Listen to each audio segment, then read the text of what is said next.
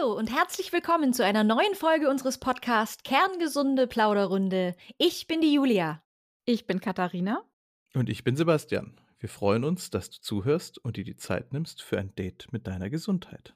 Schaut man momentan aus dem Fenster, könnten wir nicht weiter von unserem heutigen Thema entfernt sein, denn in dieser Woche dreht es sich um das Sonnenbaden. Ja, leider. Wettertechnisch weiß wohl nicht mal der Mai, was er von sich halten soll. Wir drücken aber mal die Daumen und sind guter Dinge, dass Juni, Juli und August uns und unsere Haut mit genügend Sonnenstunden verwöhnen werden.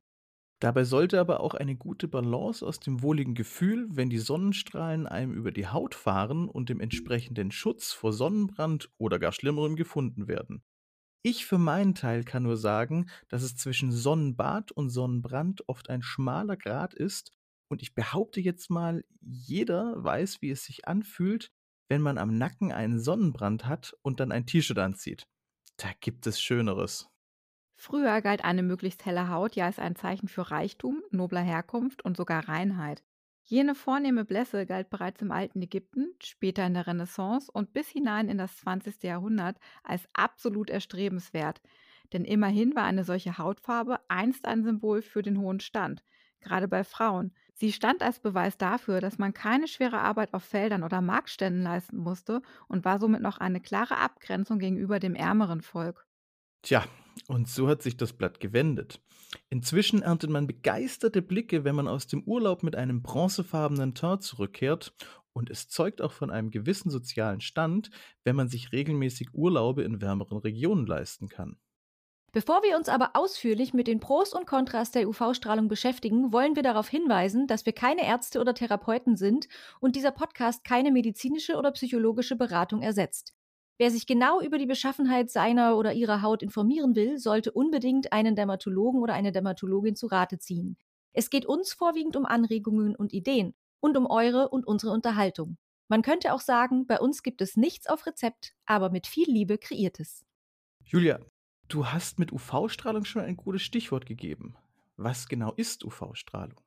Ultraviolett oder eben kurz UV-Strahlung ist elektromagnetische Strahlung im optischen Frequenzbereich. Dabei sind die Wellenlängen der Strahlung so kurz, dass sie das menschliche Auge oder andere Sinnesorgane nicht erfassen kann. Die kürzeste vom Auge erfassbare Wellenlänge gibt uns den Eindruck der Farbe Violett und Ultraviolett bedeutet eingedeutscht jenseits von Violett. Die Auswirkungen auf Haut und Augen sind jedoch sehr wohl wahrnehmbar für uns Menschen.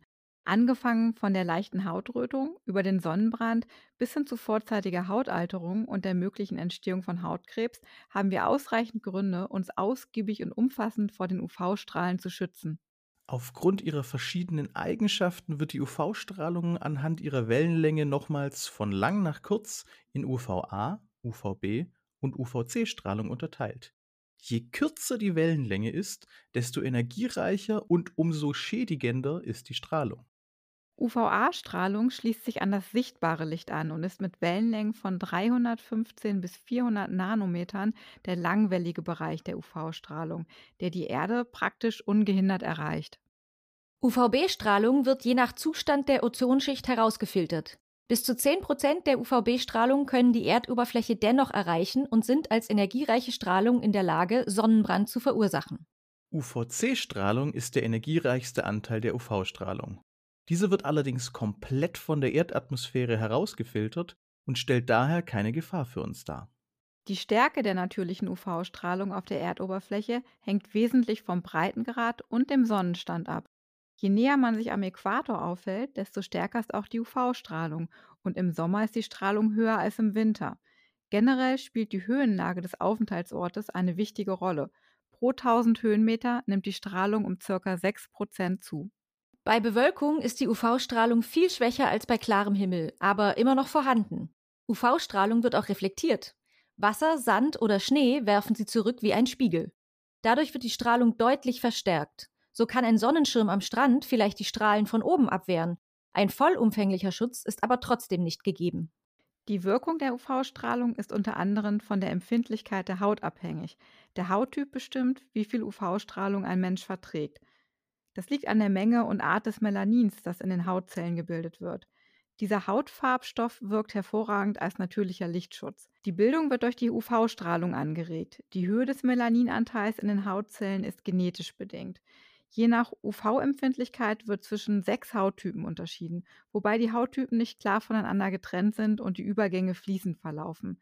Jeder Hauttyp hat eine andere Eigenschutzzeit, die Zeit also, die man ungeschützt in der Sonne verbringen kann, ohne einen Sonnenbrand davon zu tragen.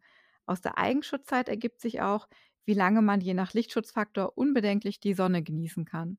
Hauttyp 1 ist besonders empfindlich. Er zeichnet sich durch eine sehr helle, sehr empfindliche Haut, helle Augen, rotblondes Haar und sehr häufig durch Sommersprossen aus. Dieser Hauttyp bräunt nie und bekommt sehr schnell einen Sonnenbrand. Die Eigenschutzzeit beträgt etwa 10 Minuten. Auch Hauttyp 2 zeichnet sich durch helle, empfindliche Haut aus und hat blaue, graue, grüne oder braune Augen. Die Haare sind blond bis braun und die Haut zieren häufig Sommersprossen. Hauttyp 2 bräunt kaum bis mäßig, bekommt oft einen Sonnenbrand und hat eine Eigenschutzzeit von 20 Minuten. Helle bis hellbraune Haut, graue oder braune Augen und dunkelblonde bis braune Haare beschreiben Hauttyp 3. Sommersprossen hingegen sind selten. Im Vergleich bräunt Hauttyp 3 dagegen schneller als Hauttyp 2 und hat die Eigenschutzzeit einer halben Stunde. Der vierte Hauttyp hat hellbraune, olivfarbene Haut, braune bis dunkelbraune Augen und dunkelbraunes Haar und hat eine Eigenschutzzeit von etwa 45 Minuten. Hauttyp 5 hat eine dunkelbraune Haut, dunkelbraune Augen, dunkelbraunes bis schwarzes Haar und darf eine Eigenschutzzeit von bis zu einer Stunde sein eigen nennen. Und abschließend haben wir noch die Nummer 6. Dieser Hauttyp zeichnet sich durch dunkelbraune bis schwarze Haut, dunkelbraune Augen und schwarzes Haar aus. Die Eigenschutzzeit beträgt hier maximal 90 Minuten. Wenn ihr euren tatsächlichen Hauttyp erfahren wollt, bitten wir euch unbedingt zu einem Dermatologen zu gehen. Nur eine Fachkraft kann euren genauen Typen bestimmen und hat gegebenenfalls noch weitere nützliche Hinweise. Es ist deshalb nicht verkehrt, den Hautarzt zu fragen, zu welchem Hauttyp man gehört, um berechnen zu können, wie lange sich die Haut maximal der Sonne aussetzen kann, bevor ein Sonnenbrand entsteht. Die Faustregel lautet, multipliziert den Lichtschutzfaktor eures Sonnenschutzes mit der Eigenschutzzeit der Haut. Das ist die Zeit, die die Haut geschützt in der Sonne verträgt, ohne dass sie einen Sonnenbrand bekommt. Das mit den fließenden Übergängen kann ich übrigens bestätigen. Vom optischen her würde ich mich zum Hauttyp 3 zuordnen. Allerdings bin ich extrem anfällig, wenn es um Sonnenbrand geht. Da können Freunde gefühlt Stunden länger in der Sonne verbringen, während ich mich schon im Schatten verstecken muss. Aber zurück zum Thema. Was passiert, wenn wir ohne Schutz auf UV-Strahlung treffen oder besser gesagt, wenn UV-Strahlung auf unsere ungeschützte Haut trifft? Ein kleiner Teil der Strahlung wird direkt an der Hautoberfläche reflektiert. Der größere Teil wiederum bahnt sich seinen Weg und geht förmlich unter die Haut. Dabei macht die jeweilige Wellenlänge den Unterschied in der Eindringtiefe aus. UVB-Strahlung findet ihren Platz eher in der Oberhaut, während die UVA-Strahlen tiefer in die Haut und Gewebe eindringen können. Verbunden damit sind chemische Reaktionen und biologische Prozesse, die für unser Leben elementare Bedeutung haben, aber auch Gefahren in sich bergen. Auch unsere emotionale Befindlichkeit wird stark beeinflusst. Wissenschaftliche Untersuchungen zeigen, dass wir mit Glückshormonen regelrecht geflutet werden, wenn viel Sonnenlicht auf die Haut trifft. Dann funktioniert die Haut gewissermaßen als Sonnensegel. Die meisten Menschen halten sich an sonnigen Tagen gern draußen auf, sind aktiv oder entspannen beim Sonnenbaden. Der Körper beeinflusst unser Verhalten durch gute Laune und positive Anreize. Nicht zuletzt ist Sonnenlicht enorm wichtig für die Bildung von Vitamin D im Körper. Die Bezeichnung ist eigentlich irreführend, denn genau genommen ist Vitamin D gar kein Vitamin. Es handelt sich eher um ein Hormon, das der Körper mit Hilfe des Sonnenlichts herstellt. Seine Bedeutung für Gesundheit und Wohlbefinden ist groß. Das wird schon dadurch deutlich, dass es an sehr vielen Stellen des Körpers Wirkung entfaltet. Organe und Knochen sind mit molekularen Rezeptoren ausgestattet, an denen das Vitamin D andocken kann. In den Zellen wirkt es dann wie ein Schalter, der eine Vielzahl von Genen aktivieren und steuern kann. Den Einfluss von Vitamin D auf das Immunsystem kennen wir alle. Im Winter, wenn die Tage kurz sind und die Sonne selten scheint, leert sich der Vitamin D-Speicher. Die meisten Menschen werden viel anfälliger für Erkältungskrankheiten oder Grippeepidemien. Ideal wäre es, einen gleichbleibenden Vitaminspiegel das ganze Jahr über zu halten. Die Deutsche Gesellschaft für Ernährung empfiehlt eine tägliche Aufnahme von 20 Mikrogramm Vitamin D. Über die Nahrung könnten wir 20 Prozent davon aufnehmen, was aber gar nicht so einfach ist, da Vitamin D fast nur in fetten Meeresfischen wie Lachs, Thunfisch oder Hering vorkommt. Das Robert Koch Institut meint, dass ungefähr 60 Prozent der Deutschen von Vitamin D-Mangel betroffen sind, da sie zu wenig davon über die Nahrung aufnehmen. Die fehlende Menge sollte deshalb durch eine natürliche und vorsichtig dosierte Sonnenbestrahlung aufgenommen werden. Dabei sollten wir uns stets bewusst sein, dass zu viel UV-Strahlung gefährlich ist und die Haut bereits vor den ersten Anzeichen eines Sonnenbrandes geschädigt wird. Allerdings gilt zu beachten, für den Aufbau von Vitamin D ist genau der Bereich des Sonnenspektrums verantwortlich, vor dem die Sonnencreme schützt. Regelmäßig Sonnenlicht zu tanken ist extrem wichtig. Allerdings entscheidet die richtige Dosis an Sonne über die gesundheitsfördernde Wirkung. Zu viel Sonne ist mindestens genauso schädlich wie zu wenig davon. Neben dem Sonnenbrand sind auch vorzeitige Hautalterung und Hautkrebsschäden an der Haut, die durch die Sonne hervorgerufen werden können. Ein guter Plan ist deshalb, sich regelmäßig, aber nur kurz leicht bekleidet in der Sonne aufzuhalten.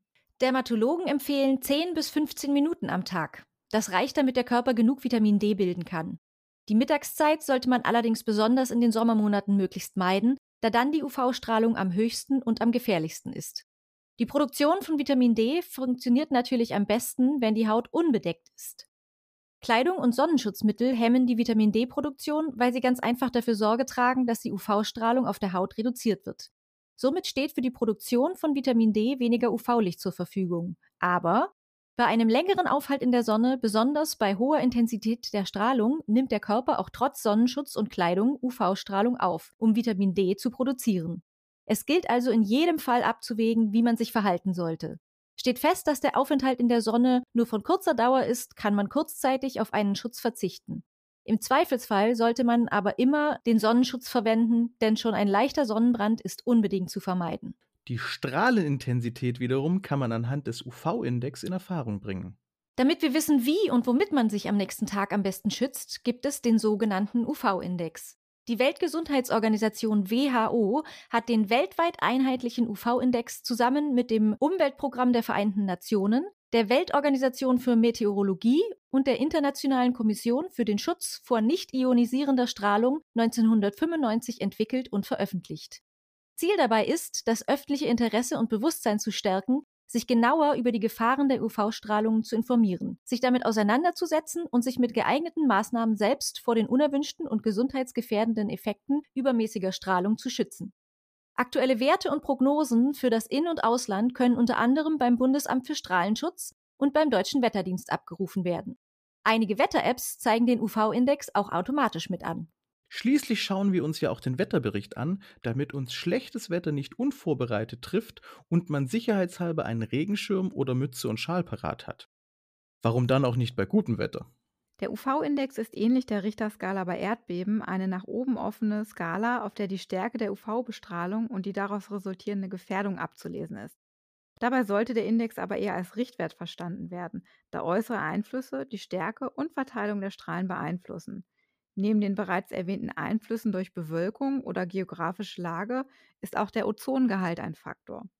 Halten wir also nochmal fest. Ein Bad in der Sonne in Maßen ist perfekt, um den Vitamin D-Tank zu füllen, der dadurch unseren Körper, allen voran die Knochen, stärkt. Außerdem verstärken die Sonnenstrahlen das Ausschütten von Serotonin und regen zusätzlich unseren Kreislauf an und sorgen für Bewegung. Es wird empfohlen, nicht mehr als 50 Sonnenbäder pro Jahr zu machen. Dabei spielt die Länge keine Rolle.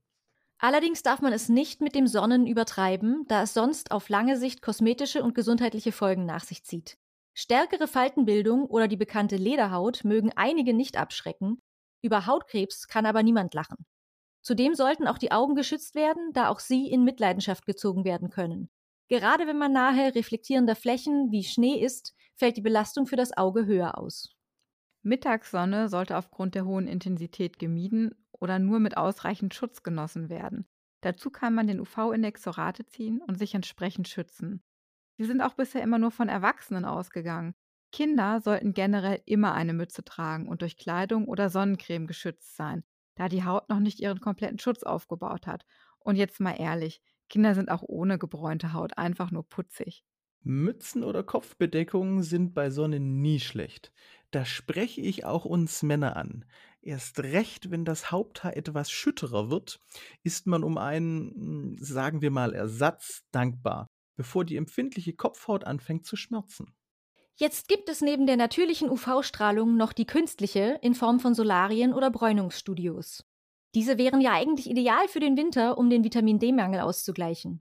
Jedoch setzt sich in Solarien das künstliche UV-Licht hauptsächlich aus UVA-Strahlung zusammen, da die UVB-Strahlung zu großen Teilen aus den Strahlungsröhren herausgefiltert wird.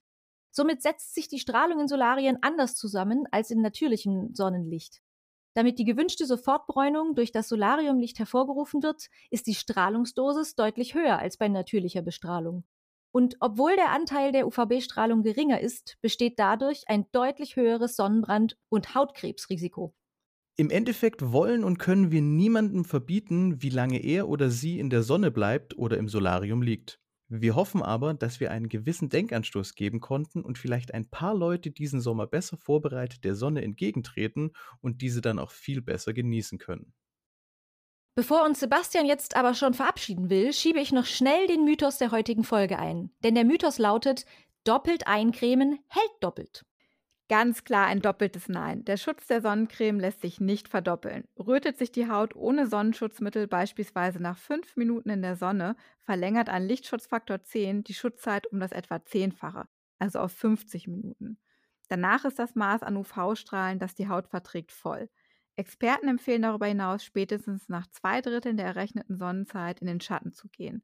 War man schwimmen oder hat man stark geschwitzt, sollte natürlich nachgecremt werden. Spart dabei bitte nicht mit der Sonnencreme, lasst diese ordentlich einziehen und der Vollständigkeit halber verwendet bitte nur umweltfreundliche Produkte, die den Lebewesen im Wasser nicht schaden. Wir wünschen euch einen schönen Sommer mit guter Stimmung, tollem Wetter und keinem oder nur kaum Sonnenbrand. Wenn ihr Themenanregungen habt oder mehr von uns hören und sehen wollt, dann sucht oder schreibt uns doch einfach auf Instagram. Dort heißen wir kerngesunde.plauderrunde oder nehmt mit uns Kontakt auf über unsere Website www.kerngesunde-plauderrunde.de. Unser Podcast erscheint regelmäßig alle 14 Tage, immer donnerstags auf Spotify, Google Podcasts und Anchor FM. Wenn ihr uns dort abonniert, erhaltet ihr automatisch eine Nachricht, sobald eine neue Folge erscheint. Und bis dahin, ihr Lieben, passt auf euch auf, bleibt gesund. Bis zum nächsten Mal.